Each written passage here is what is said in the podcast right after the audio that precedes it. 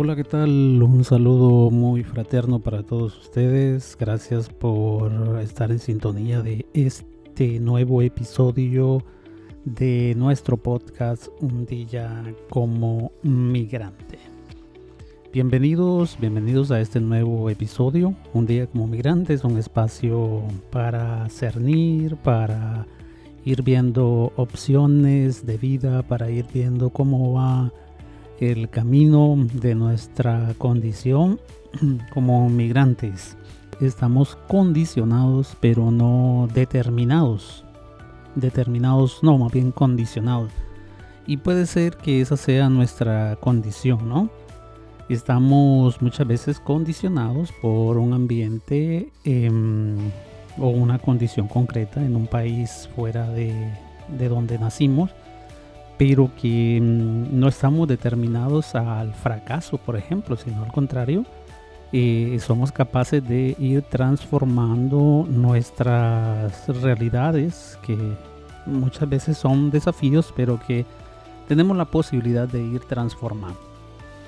Un día entonces como migrante es un espacio para la reflexión, eh, también para la curiosidad, la exploración. Eh, nos centramos a ver el antes, durante y después de esas rutas migrantes. Nos gusta cuestionar ideas, acompañar desafíos desde una perspectiva así humana. Vivir fuera de casa es una verdadera aventura y mm, vamos bailando a veces al ritmo de, de esa aventura. Escuchemos ahora una historia sobre un hondureño Oscar Reiniero Quintanilla Benítez, de 24 años de edad, que nos dice lo siguiente. En agosto del 2015 tomé la decisión de emigrar hacia Estados Unidos. Recuerdo haber salido de mi casa el 9 de agosto y haber entrado a Guatemala ese mismo día. Y continué mi viaje por México, a los días ingresé por la frontera de El Ceibo y caminé aproximadamente 11 horas para llegar a la casa del migrante en Tenosique, México. Allí estuve varios días esperando el tren. El 16 de agosto, como a las 5 de la tarde, al intentar subir al tren, la bestia me caí y lamentablemente me lastimé bastante el pie. Después de esto me auxiliaron unas personas de Villahermosa en Tabasco Allí me atendieron y me amputaron el pie izquierdo. Al día siguiente las autoridades de migración me llevaron a una estación de emigrantes. Allí estuve un mes encerrado, casi no me daban atención médica. Me deportaron el 14 de septiembre del año 2015. El regreso a mi casa fue difícil, mis vecinos y familia me esperaban con gran tristeza, pero también con las ganas y el deseo de apoyarme para que yo pudiera continuar con mi vida. Al poco tiempo de mi regreso empecé a recibir terapia física con el objetivo de obtener una prótesis, de la cual ahora dependo. Cuando ya estuve apto para andar, la recibí gracias a la ayuda de Dios y al apoyo de organizaciones. Ahora cuento con una prótesis que me ayuda a movilizarme hacia mi trabajo, siempre con la ayuda de Dios y a pesar de todo trabajo bien en el campo, en la agricultura y con esto sobrevivo diariamente. Ya hace cuatro años tengo mi prótesis y con la ayuda de mi Dios he podido salir adelante. También gracias a mi familia, a las organizaciones que me han ayudado para seguir con mi vida. Vivo agradecido con Dios, con mi familia y con estas organizaciones. Hoy en día soy miembro de la Dirección General de la Comisión Nacional de Apoyo a Migrantes retornados con discapacidad. Y me siento satisfecho de poder estar participando. También me apoyaron a poder instalar una pequeña barbería en mi casa y ahora yo también apoyo a otros hermanos migrantes siendo agente psicosocial. Honduras tiene una extensión territorial de 112.492 kilómetros cuadrados y se ha dicho que los últimos datos que ya va llegando a los 10 millones de habitantes, de los cuales el 49% son hombres y 51 son, son mujeres. Honduras tiene una organización política así de 18 departamentos y 298 municipios. Podríamos decir que hay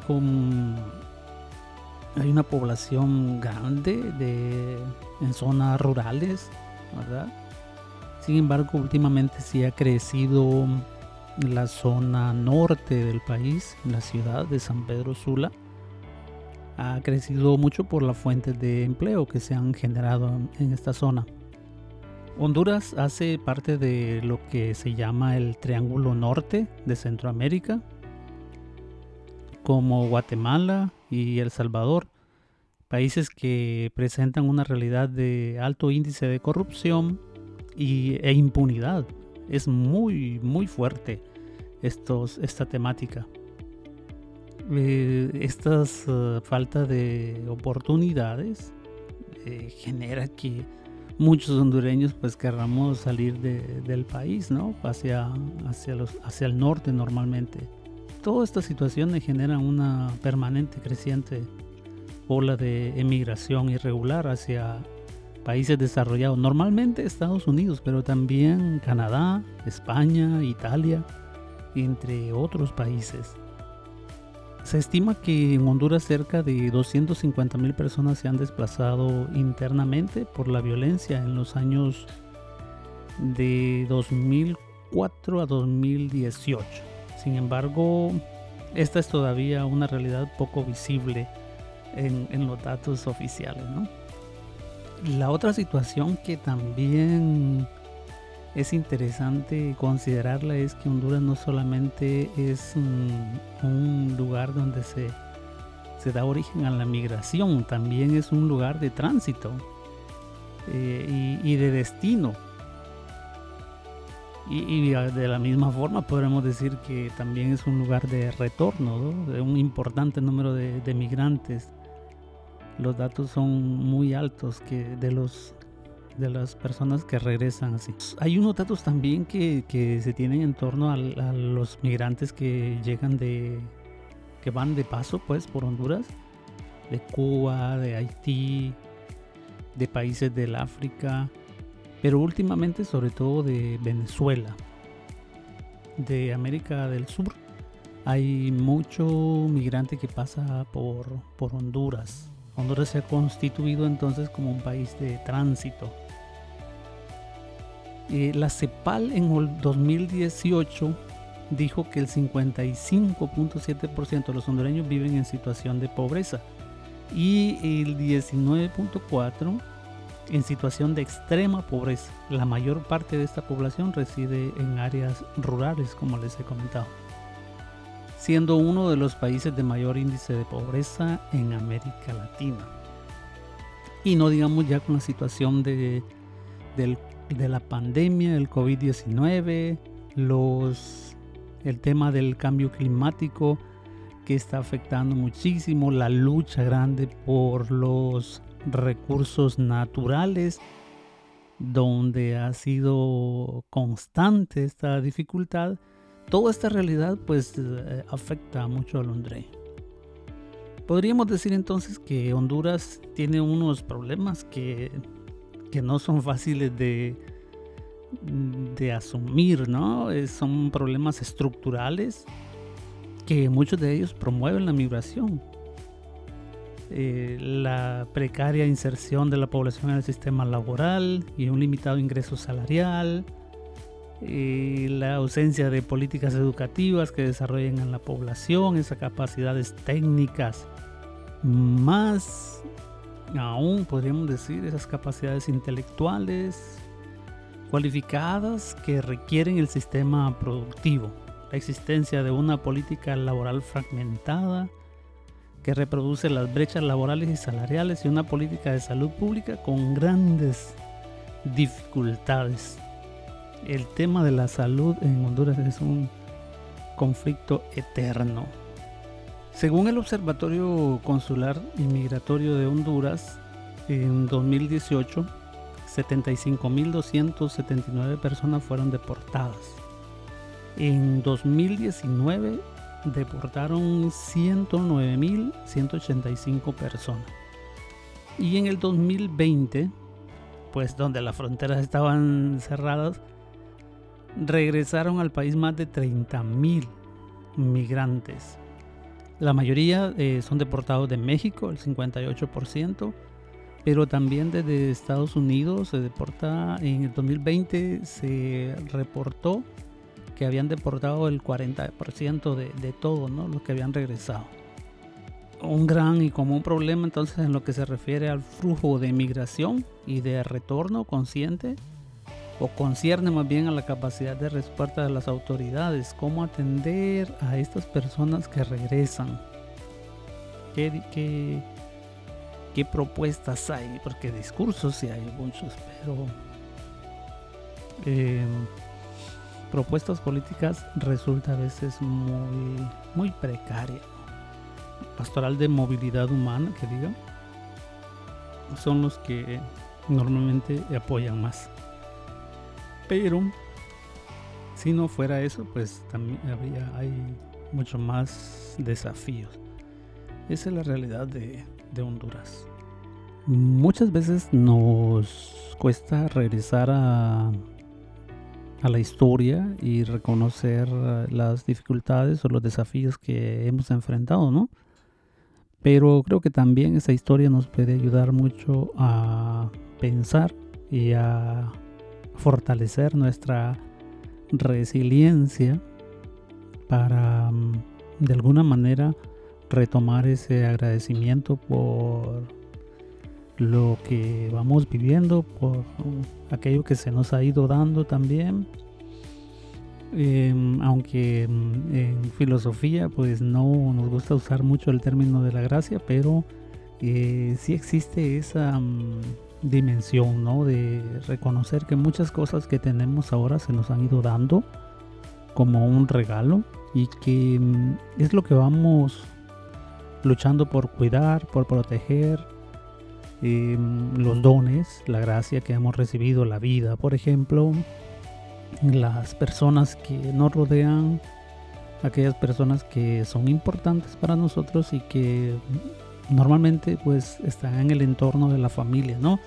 Aunque también hay, hay grupos en los cuales, a los cuales pertenecemos que logramos entablar unas relaciones profundas pero normalmente pues es ese grupo familiar donde se vuelve sólido, se vuelve mm, eh, un apoyo incondicional y que está siempre para apoyarnos, normalmente en, en ir buscando las mejores opciones de vida. Pienso que esta historia nos puede ayudar muchísimo a ir reconociendo esas, eh, desde ese sentido, desde esa perspectiva, el, sentido de, de, agradecer no solamente lo que tenemos, porque agradecemos también un trabajo, agradecemos también si tiene dinero, agradecemos también si somos agradecidos pues por tener muchas cosas, títulos académicos, dinero, herencias, etc. Pero mm, más allá de tener cosas, se vuelve interesante el reconocer aquello que mm, que no lo hemos obtenido por un sacrificio nuestro, sino más bien como una gracia, como un regalo, como un don y que se nos ha dado. Entonces, desde esa perspectiva, pues hoy valoramos lo que se nos ha dado y trabajamos por eso, por mantener esos, mm, esos dones eh, con fortaleza, con buen ánimo y luchando en contra de tantas corrientes que hoy pues sutilmente, ¿verdad? Atrapan nuestra, mm, nuestra atención y que se presentan muchas veces como buenas y verdaderas, pero que en el fondo no siempre son así. Así que mm, espero que este episodio pues les haya gustado.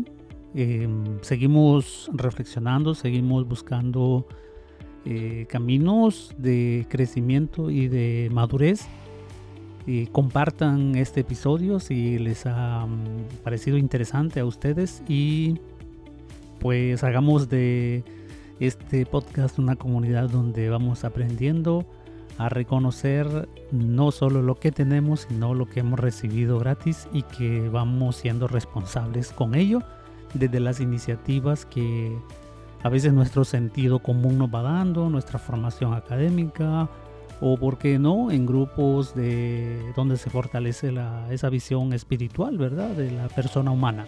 Son diferentes dimensiones de la persona que mm, hoy en día pues se está valorando muchísimo. Agradezco entonces su atención, su sintonía a este podcast.